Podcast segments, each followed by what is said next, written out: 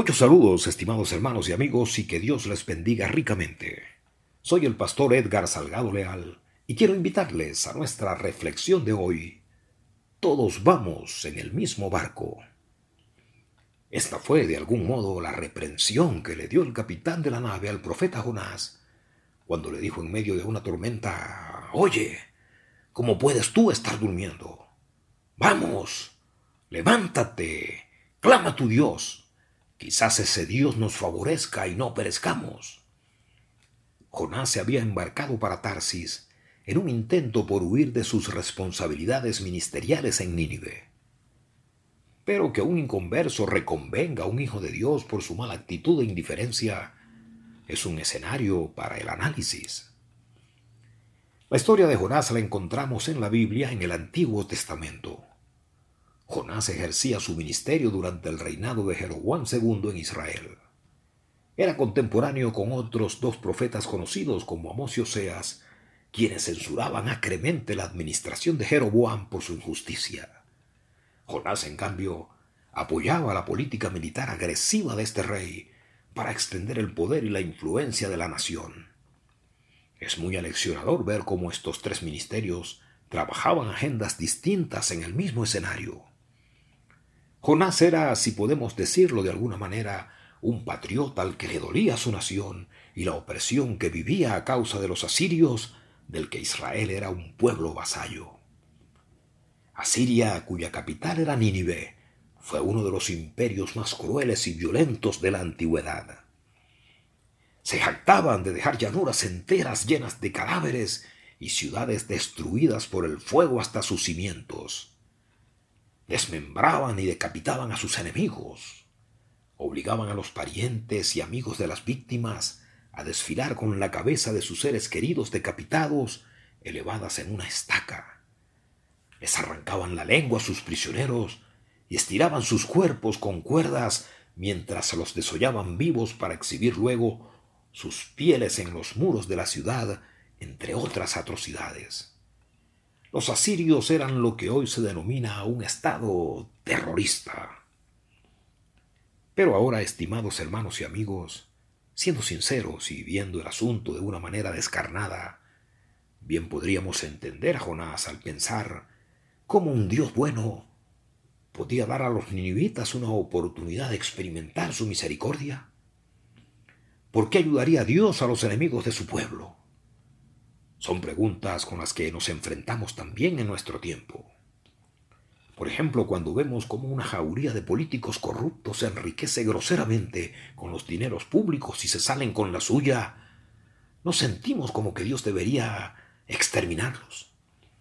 ¿Cómo puede el Señor enviar a predicar las buenas nuevas en las cárceles a homicidas, asesinos, violadores, quienes han hecho daño a tanta gente inocente? Tal vez sea mejor huir por la derecha, pues bien, eso fue justamente lo que hizo Jonás. Se fue a Tarsis, al otro extremo del mundo. El pastor Martin Lloyd Jones decía que hay dos cosas que son indispensables para la vida del cristiano. Un conocimiento claro del deber y una práctica consciente del mismo correspondiente a su conocimiento. Y este es uno de los principales mensajes del libro de Jonás que Dios se interesa en cómo los creyentes tratamos a las personas que son muy distintas a nosotros. Jonás se había negado rotundamente a predicarles a los asirios. Era muy prejuicioso y no quería compartir su fe con los paganos. Así que decidió huir de Dios y ya en el barco, agotado y exhausto, se queda dormido en la bodega, acaso buscando escapar de la realidad mediante el sueño. Pero mientras duerme, se desata una tormenta. Los marineros entran en pánico. Ellos estaban acostumbrados a vivir el mal tiempo con calma. Sin embargo, esta tormenta debió ser extremadamente perturbadora porque sintieron terror. Ahora aquí vemos un contraste interesante entre la actitud displicente de Jonás y la de los marineros, que bien pudiera ser un reflejo actual entre la iglesia y la sociedad. Mientras Jonás dormía, el peligro corría. Mientras Jonás estaba absorto en sus propios problemas, Los marineros estaban buscando el bien de todos en el barco.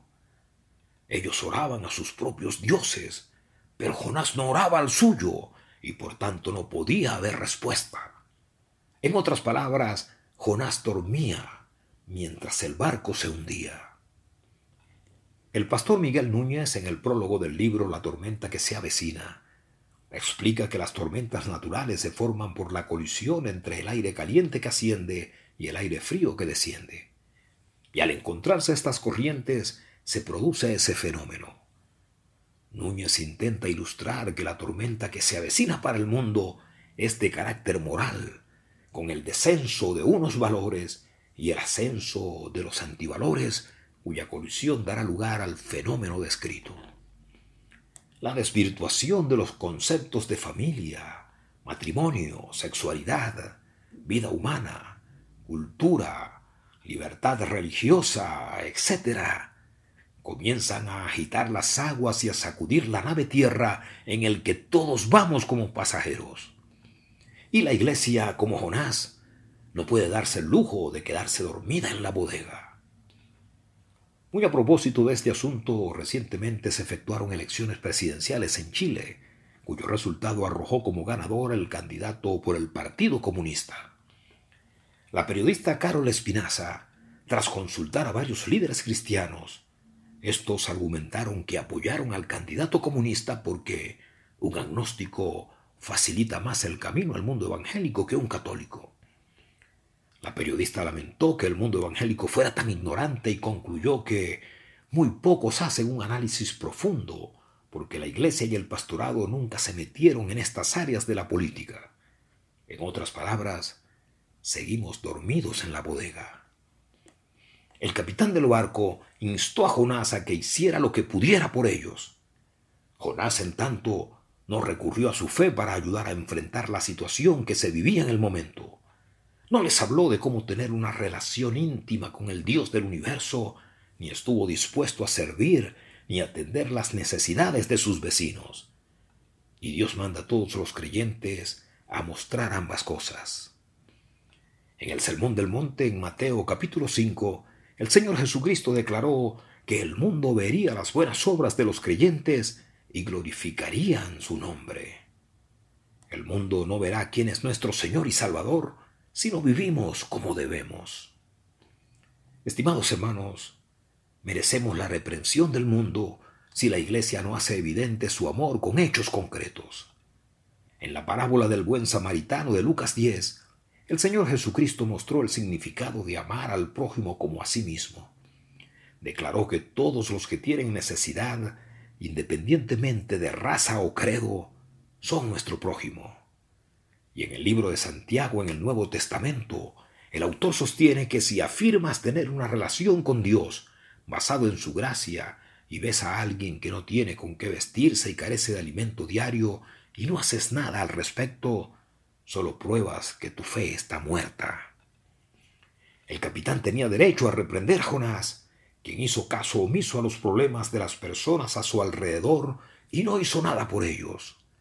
La falta de misericordia en la actitud y las acciones de Jonás hacia los demás revela que su corazón desconocía la misericordia y la gracia salvífica de Dios.